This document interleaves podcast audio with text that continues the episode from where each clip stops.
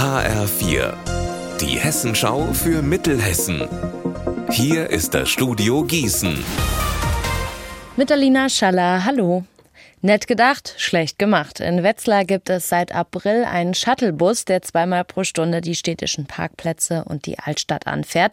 Kostenlos und leider auch fast umsonst. Es fährt nämlich so gut wie keiner mit. Deswegen stellt die Stadt das Projekt Ende des Monats ein. HR4-Reporter Mark Klug mit den Infos. Das Angebot wurde von Anfang an schlecht beworben. Einen Fahrplan an den Haltestellen gab es an den ersten Tagen nicht.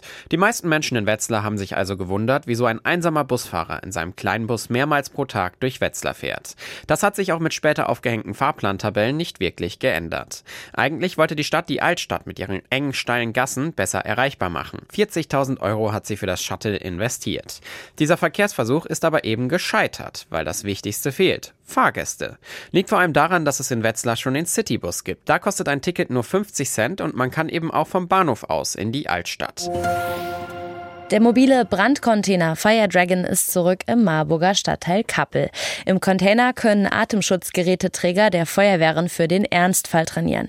Dieses Jahr unter dem Motto Fire Dragon goes female. Auf Deutsch, der Feuerdrache wird weiblich. Damit soll deutlich werden, dass Frauen genauso wie Männer Atemschutzgeräteträger sein können und zum Mitmachen motiviert werden. Bis zum 2. Juli trainieren jetzt Feuerwehrleute aus dem ganzen Kreis. Dann tourt der Container weiter durch Hessen.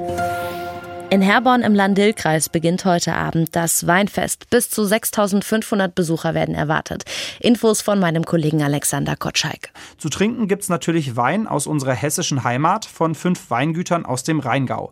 Los geht's heute Abend um 19 Uhr mit der offiziellen Eröffnung im Stadtpark. Bis morgen steht dann alles unter dem Motto Weinfest pur. Es soll also etwas ruhiger zugehen. Keine Musik, keine ausschweifenden Partys, nur Wein und gute Gespräche.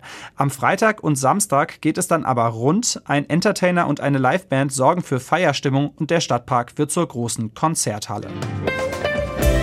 Unser Wetter in Mittelhessen. Heute bleibt es den ganzen Tag über bedeckt. Dazu haben wir in Lich und auch in Niedermörlen um die 23 Grad. Am Abend und in der Nacht bleibt es dann auch weiter bewölkt und morgen erwartet uns ein Mix aus Sonne und Wolken. Ihr Wetter und alles, was bei Ihnen passiert, zuverlässig in der Hessenschau für Ihre Region und auf hessenschau.de.